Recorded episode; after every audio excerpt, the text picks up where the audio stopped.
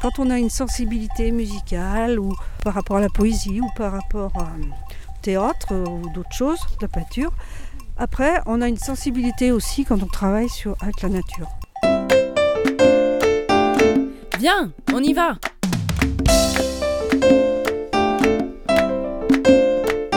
Le podcast des artisans et des paysans en mouvement. La Juliaude au fil de la Loire.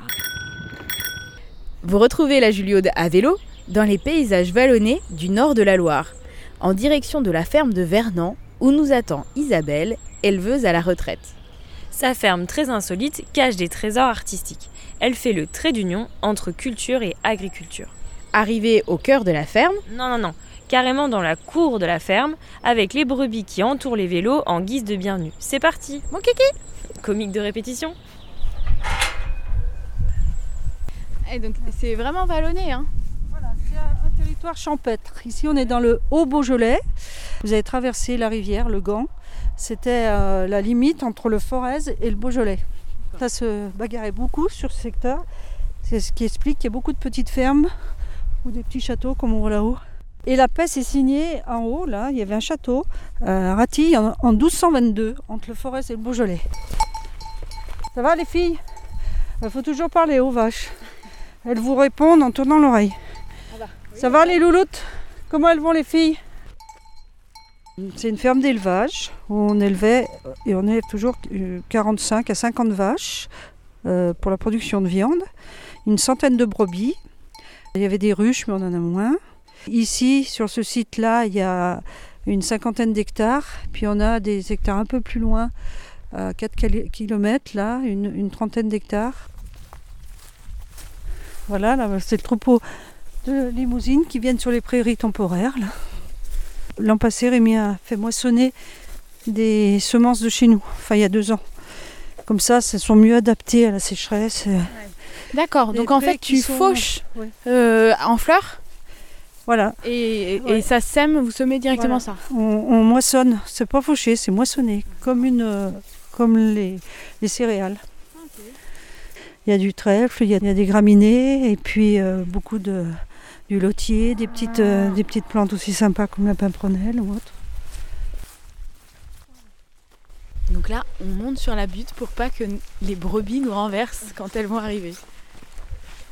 Avec Jean, qui a deux ans et demi, le petit-fils d'Isabelle.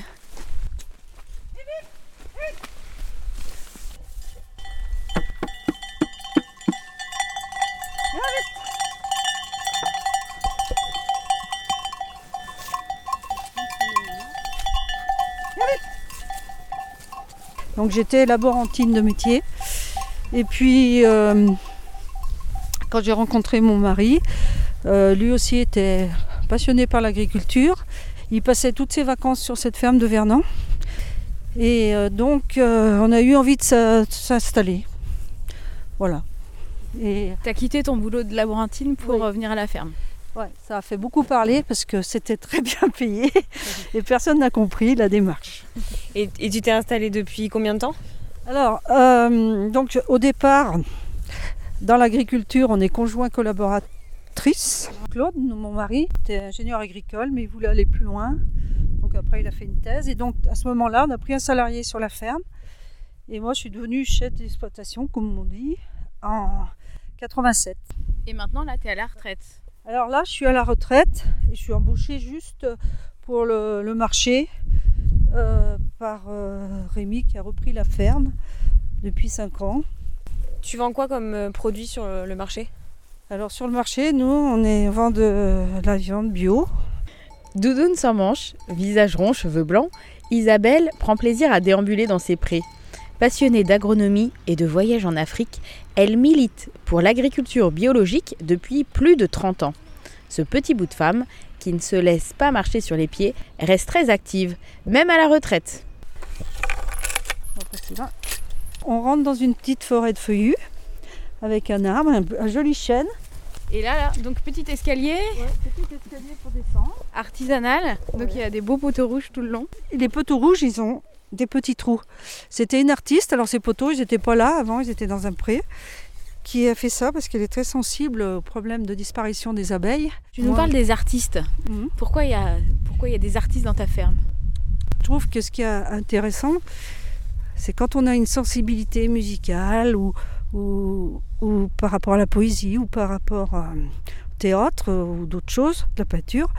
Après, on a une sensibilité aussi quand on travaille sur, avec la nature. Et je pense que ça se ressent dans, dans ce, comment j'ai voulu euh, amener la, enfin, comment on a voulu conduire notre ferme aussi. Quel a été le déclic d'amener la culture euh, dans la ferme? Mes enfants, donc euh, Pierre et Rémi, et Fanny aussi d'ailleurs, ont, ont beaucoup toujours aimé la ferme.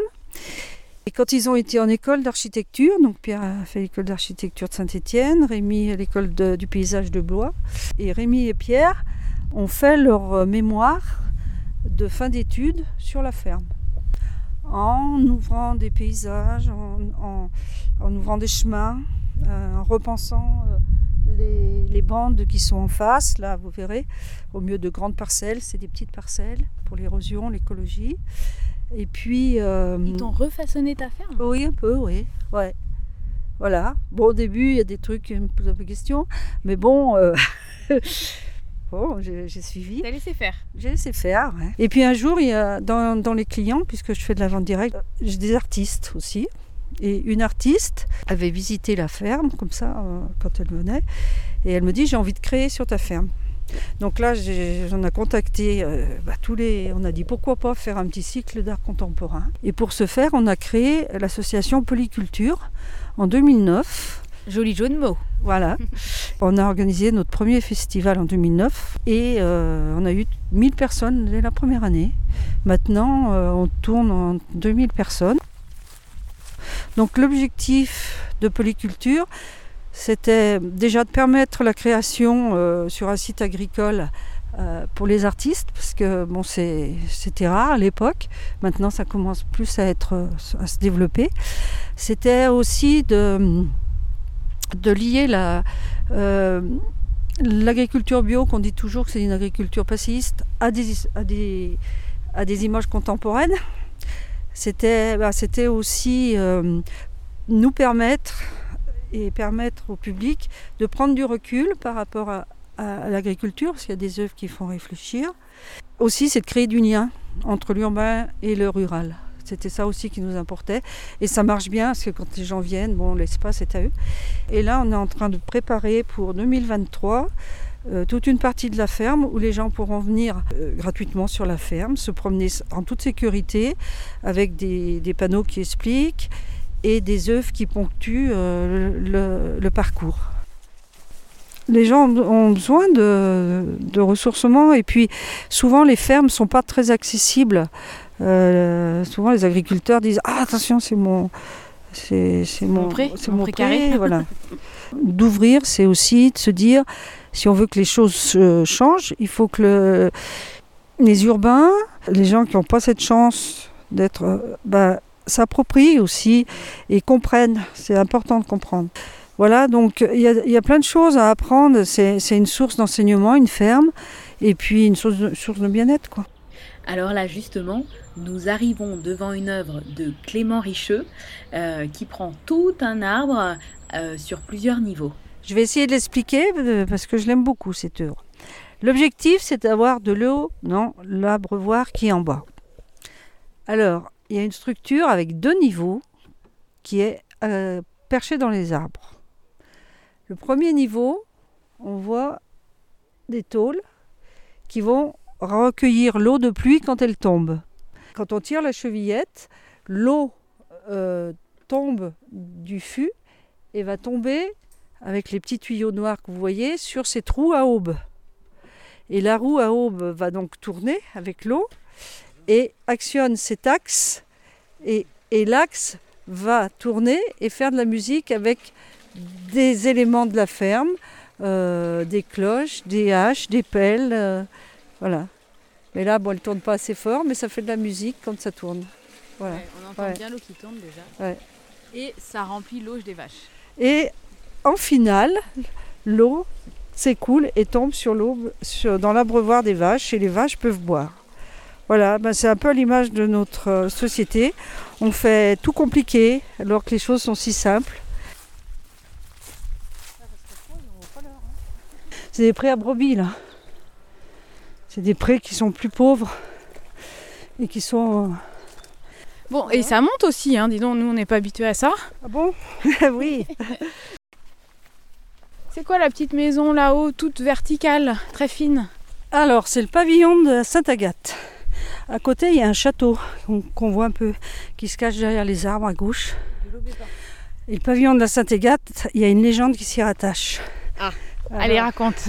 Attention, secret d'histoire version Isabelle. Au Moyen Âge, il y avait un seigneur de l'Aubépin qui s'était épris d'une jeune châtelaine de Sainte-Colombe sur Gand, qui est un peu plus loin. Et ben, le- l'amour euh, n'était pas réciproque. Alors un jour, il l'a enlevé, il l'a amené au château.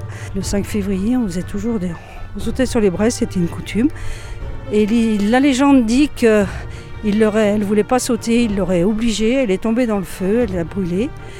Et que la sainte du jour, qui était la Sainte Agathe, est apparue en lui disant Tu n'offras plus jamais de feu à l'Aubépin le 5 février. Jusqu'en 1957, les châtelains qui habitent le château venaient tout le temps coucher dans le pavillon de la Sainte Agathe. Ah, pour pas avoir à Voilà. faire de feu de cheminée, enfin Voilà, de feu, pour, euh, euh, pour ne chauffer. pas chauffer le château. Pas allumer de feu dans le château. le 5 février. Voilà.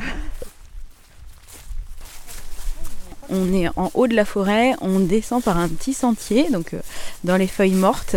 C'est magnifique. Et en bas, on voit tout un euh, chemin de bois, une passerelle en fait. Ouais, c'est un cheminement. Alors déjà, on est sur une, euh, une zone humide. Et euh, ce qu'on peut voir, c'est beaucoup de euh, qu'on appelle chez nous les vernes. Pourquoi euh, Et Vernan viendrait, le lieu dit vien- viendrait de ça. Tout le long, il y a beaucoup de vernes. Et ils ont une, une hauteur, si on se met en dessous, alors là, on se sent très petit. Et il y a deux ans, quand il y en avait une très grosse sécheresse, on n'avait plus d'eau dans les temps qui étaient en haut. On se disait comment on va faire pour abreuver? Et on est venu voir la zone humide qui était en dessous. Et ben elle relâchait de l'eau. Et les vaches avaient, de quoi boire. Et puis surtout, c'est des rés- réservoirs de biodiversité euh, vraiment énormes. Quoi. Ah, on peut même s'asseoir en effet. Il y a une table en bois avec euh, deux chaises, deux tabourets, tout en bois. Et une magnifique cabane euh, de branches en forme de tipi. Cet été, on a eu un artiste qui s'appelle euh, Christophe Gonnet. Il est resté un mois cet été. Il voulait habiter ici. Il s'est fait ses meubles. Voilà, et on en profite maintenant. Et l'artiste qui a fait cette œuvre, c'est un cheminement. Il s'est vraiment imprégné du lieu, il l'a compris. C'est 100 mètres en fait. Il y a 100 mètres où on chemine sur euh, une passerelle d'environ 50 cm. On y va seul dans ce lieu? Oui, on y va seul dans ce lieu parce qu'il est un peu mystique. Il y a beaucoup de gens qui ont ressenti des choses dedans. C'est un peu mystique. Et puis, euh, on s'y sent très bien. Bah, je vous laisse y aller. Pause méditative. On vous laisse naviguer au rythme de l'eau. Inspirez, expirez, profitez.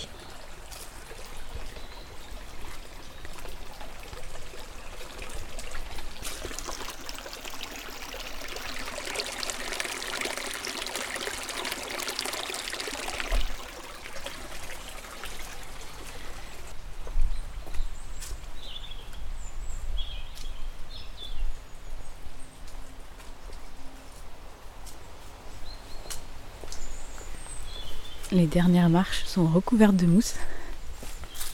C'est ce qui s'appelle des lieux insolites. En 2011, le sous-préfet de Rouen fait appel, demande aux producteurs qui étaient en bio sur le Rouennais de développer la production euh, euh, biologique sur le Rouennais pour des- des- répondre aux objectifs du Grenelle de l'environnement à l'époque. On se rend compte qu'on est un peu dans les choux sur le Rouennais parce qu'il y a peu de producteurs, on était à peine une quarantaine. Vous n'avez pas assez de surface par rapport aux objectifs? Oui, Ouais. les objectifs c'était 6%, nous on était à 1,8. Et puis en termes de maraîchers, en termes de maraîchers, il y avait 4 maraîchers bio. Pour alimenter toute la- l'agglo de Rouen, Ah, c'est ouais, ça? Pour alimenter, oui, pour, euh, pour répondre aux objectifs, c'était un peu juste quoi. Donc là, on a proposé, on a, on a essayé de voir comment on pouvait, quand une ferme se libérait, reprendre des surfaces pour du maraîchage. Bon, ça a été très dur. peut-être? Des terrains, on a regardé des terrains urbains, on a proposé même un parc agricole sur le Rouennais, sur une zone d'activité. Alors là, ça a été euh, la bagarre. on est passé à des actions, euh, des petites manifs. Quoi. On a fait des manifs toujours non violentes, sympa. Euh, mais bon, ça n'a pas marché, ça n'a pas été accepté. De là, on s'est dit, euh, pour, développer le bio, on va faire appel aux consommateurs. Et de là est né Vivre Bio en Rouennais, avec une, association composée de producteurs et de consommateurs. On a mis de côté nos, problèmes avec les agglos et on maintenant travaille avec tout le monde. On travaille avec l'aglo, euh, qui sont venus même nous redemander pour l'espace test si on voulait y participer. Oui, donc vous accompagnez des jeunes ou moins jeunes, en tout cas des personnes qui veulent s'installer en maraîchage. test, ouais. Alors donc là, on a créé une association avec les collectivités. on a changé de. Et puis le lycée agricole, avec qui on travaille en projet maintenant pour la transition agricole, le lycée agricole de Chervais. Et on a euh, créé une association qui s'appelle Étamine, avec euh, d'autres associations, donc l'ARDAB, dont je vous ai parlé, l'ADR, vous devez connaître. Euh, L'association régionale pour le développement en milieu rural. Là, c'est la départementale. Et puis Vivre Bio en Rouennais. Et Rouennais Aglo, la commune de Ouche et le lycée. Combien vous en avez eu des jeunes euh, qui sont installés après l'espace test? Alors, on a eu 10 jusqu'à maintenant, parce que la, la, la étamine, c'est 4 ans, hein. J'étais tout jeune. On a eu 17 porteurs de projets. Sur les 17, il y en a 8 qui se sont installés. C'est bien, ça veut dire aussi qu'il y en a Euh, 8 qui se sont, enfin oui. 7 pardon, qui se sont rendus compte Oui. que euh, Ouais. ça allait pas ou que c'était bancal. euh. Voilà. Après, il y en a peu qui se sont installés sur le Rouennais, parce qu'on a peu de surface à leur offrir. Donc là, c'est le travail qu'on fait actuellement, de voir comment on peut repenser les, les fermes sur le Rouennais, parce qu'il y en a beaucoup qui vont arrêter, qui n'ont pas de repreneur. Mais c'est des grosses fermes spécialisées, qui ne correspondent pas à ce qu'un maraîcher, euh, par exemple, souhaiterait. Donc euh, c'est tout à étudier, voir euh, s'il y a des fermes qui ont de l'eau, euh, des terrains pour, ben, peut-être voir si on ne peut pas les diviser, s'il ne peut pas y avoir plus de polyculture élevage sur les fermes. C'est un travail qu'on est en train de faire av- avec les collectivités. Et Tamine, c'est aussi ce qu'il y a de bien, c'est qu'on peut travailler à la réflexion avec les collectivités. Tu n'es pas du tout en retraite.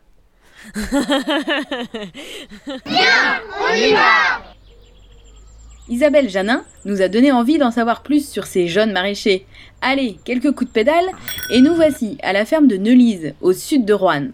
Autour d'un café, Aude-Marie Moine, accompagnée de Nicolas et Sophie, nous explique son installation en maraîchage. Au début, la première année, j'étais vraiment partie sur, euh, sur faire du non-travail du sol. Mais je, je connaissais ni mes terrains, j'ai pas beaucoup de bouteilles, même si j'ai fait des stages et que j'ai travaillé chez des producteurs, je, manquais de métier. Moi, j'ai eu beaucoup de déboires. J'ai été maman. J'avais, euh, quand je me suis installée à Loïs, euh, mon aîné euh, était encore, il avait deux ans. Et ensuite, euh, 2019, j'ai eu Orlan. Donc, je n'habite pas sur le, sur le site. Donc, c'était assez compliqué pour le maraîchage. Nicolas, en fait, euh, ma première année en 2017 est venu en stage. Après son année de stage, il a été euh, à l'espace test. Donc, on est resté en lien depuis 2017. J'ai toujours songé à cette idée de, m'associer, mais euh, première année, il y avait une autre personne avec Nico qui devait s'installer. Puis finalement, je m'étais dit que ça allait être compliqué l'association. Donc, j'avais laissé tomber. Voilà, au bout des cinq années, Nico, on se connaît bien, on, s'entend bien et tout. Donc, euh, fin de l'année dernière, comme il finissait son espace test cette année, je, lui ai proposé de, de venir et puis il a accepté.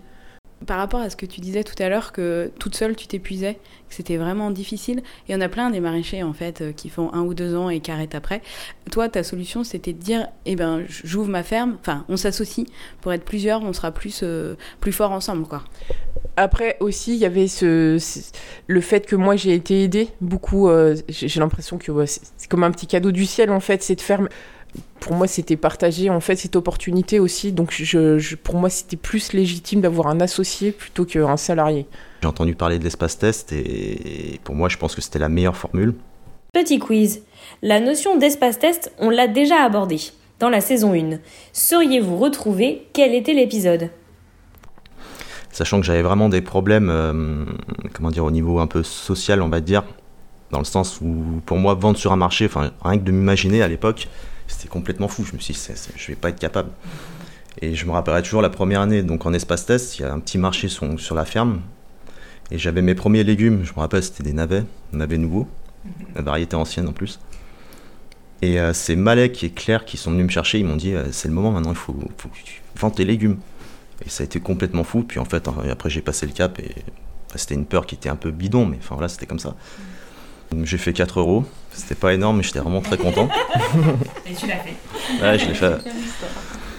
Et puis après, voilà, enfin, l'espace test, c'est- c'est c'est une super expérience. Ça ça m'a mis confiance en moi. J'ai rencontré des personnes. Enfin voilà, c'était c'était super. Et puis ça a permis aussi de clarifier mon projet parce que moi, j'avais au début, je voulais m'installer en individuel, je voulais m'installer tout seul. Et euh, en fait, je me suis rendu compte que tout seul, enfin, j'étais pas, c'était pas possible. Et ça fait quoi de sauter le pas là en association? Vu que je suis passé en espace test, j'ai plus aucune crainte en fait maintenant. Je peux m'associer, il n'y a plus de soucis. Alors qu'avant d'aller à espace test, on m'aurait dit ouais, il faut que tu fasses un crédit de je sais pas combien. Enfin, ça m'aurait fait peur. Et puis là, même là, on, va dire, je, je vais pas mettre énormément d'argent dans notre association. C'est pas. un- Oui, il n'y a pas de gros investissements Voilà, sur la ferme, donc c'est vrai que ça engage pas trop financièrement. Et donc, sauf. Et, et- Sauf c'est Sophie? Oui, pardon, c'est Sophie, ouais. Euh, Sophie est venue, s'est présentée en me disant qu'elle avait un projet en floriculture et euh, bah, j'avais bien accroché avec le personnage. Alors moi c'est Sophie, j'ai 33 ans. Euh, je suis euh, aussi maman euh, récemment euh, d'un petit garçon. Euh, et donc installée euh, sur la ferme de Neulise depuis, euh, depuis mai. Euh, en fleurs coupées bio. Donc je fais des bouquets en vente directe. Je travaillais euh, sur Rouen euh, pendant 5 ans à la chambre d'agriculture. Et tous les jours, je passais devant la, ferme d'Aude-Marie. Et j'avais ce projet d'installation depuis déjà 2-3 ans. Et comme, comme beaucoup, ce qui manquait, c'était euh, du terrain. Euh, donc euh, j'étais allée voir les maires du coin, j'étais allée voir euh, euh, plein de gens qui auraient pu avoir euh, des, des, opportunités à me proposer. Et euh, j'avais entendu parler de ce projet porté par une Comcom euh, avec, euh, avec Aude. Bon, Sophie, tu parles beaucoup de Aude, mais on parle bien de Aude-Marie. Hein. On faut pas se tromper avec la Aude de la Juliode. Et c'est vrai que quand on vient pas du milieu agricole local, c'est un peu ce genre de, de- projet qui peut euh, voilà, nous faire avancer. Donc je me suis arrêtée un, jour où il y avait une vente à la ferme. Il y avait du monde, du coup on s'est dit, euh, bon, on se revoit, on habite dans le même village, donc on se revoit euh, euh, autour d'un- d'une bouffe ensemble. Et euh, je me souviens, euh, euh, chez Aude, j'étais pas encore assise sur ma chaise, que direct elle m'a dit, euh, je, moi je te propose du terrain, je te propose du terrain, il n'y a pas de souci. Je me suis assise. Donc c'était vraiment, euh, c'est voilà, c'est, enfin j'aurais pas rencontré Aude, ça serait pas fait. Donc c'est mon, c'est mon ange gardien. Je suis hyper contente que Nico aussi arrive, euh, qu'on soit plusieurs sur la ferme. Ça nous ouvre plein de possibilités, même si je- moi je suis indépendante euh, au niveau de ma structure, en termes de, euh, de- d'aide dans le travail. euh, Enfin, c'est vrai que dès qu'on parle un petit peu euh, euh, tous les trois, il y a plein, de, plein d'idées je trouve, qui arrivent. Cette fois-ci, on va vous laisser imaginer ces trois personnes. Avec Aude-Marie, forte et fragile, Nicolas, introverti et prudent. Sophie, douce et dynamique. À partir de quand vous pensez vivre de la ferme En gros, vous êtes donné combien de temps? Les enchères sont ouvertes. Dans le plan d'entreprise, c'est euh, moi c'était au bout de deux ans. Euh, voilà, après c'est un prévisionnel. J'espère euh, au moins quatre, au bout de 3-4 ans être euh, au moins un petit SMIC. euh. Qui dit mieux? Nicolas? J'ai marqué aussi, moi, 4-5 ans, moi, je dis. Aude-Marie? Oui, je pense que Ni- avec Nico, euh, vu le potentiel qu'il y a, euh, je pense même dans, dans 3 ans, avec Nico, on pourra, même si ce sera peut-être pas au niveau du SMIC, mais qu'on ait quelque chose. Ah, je crois que Nicolas remporte donc avec les 5 ans. Et Sophie étant beaucoup plus optimiste avec ses 2 ans. Aujourd'hui, quelles sont vos relations avec euh, la communauté de communes? Excellente. Ils cherchent en fait à promouvoir leurs euh, producteurs fermiers, donc ils, ils- ont des initiatives, euh, créer une plateforme commune euh, de vente en ligne. Nous, personnellement, on s'est mis en lien avec les agriculteurs qui faisaient de la vente directe euh, sur, notre, euh, sur notre commune. Donc on fait un marché commun euh, sur l'été une fois par mois. Bon, c'est pas beaucoup, mais on a engagé ça cette année. Pourquoi tu poses cette question, Aude? Bah, je trouve que c'est vraiment très important que les collectivités s'impliquent dans l'installation des jeunes maraîchers et prennent conscience de l'importance de relocaliser notre alimentation. Parce que du coup, ça se fait pas aujourd'hui. Très peu de communes sont euh, autosuffisantes. Par exemple, si on prend euh, mon petit village de Main-sur-Loire, on est à peine à 3% d'autosuffisance alimentaire. Ça veut dire que seulement 3% des aliments qui sont consommés euh, dans notre village proviennent de notre village. Et voilà, c'est très important de pouvoir installer des maraîchers, des éleveurs autour des villes pour pouvoir nourrir les villes. Et on voit que ça marche avec cet exemple-là. Tout à fait. Là, en se mettant tous ensemble avec la volonté politique et l'association Terre de Liens, c'est possible. Si on vous dit viens, on y va, vous nous emmenez où? Alors Sophie, tu nous, tu nous emmènes où? Alors moi, je vous emmène euh, mardi prochain. euh, à la ferme, il y a un truc super qui est mis en place par Gilou. C'est un, un papy euh, du coin euh, à la retraite qui organise tous les mardis un repas et euh, il y a toujours des gens différents qui viennent manger avec nous le mardi. Et ça permet de créer du lien sur le territoire et euh, voilà, c'est un truc tout simple mais qui marche super bien. Et c'est pas le dîner de con, c'est bon non, non, mais ça, non, non, ça ressemble pas du tout. mais quand on dit mardi prochain, on invitera, c'est vrai que ça ressemble un peu à tu fais quoi mercredi soir prochain. Eh ben très bien, merci beaucoup. Merci, merci. Viens, on y va.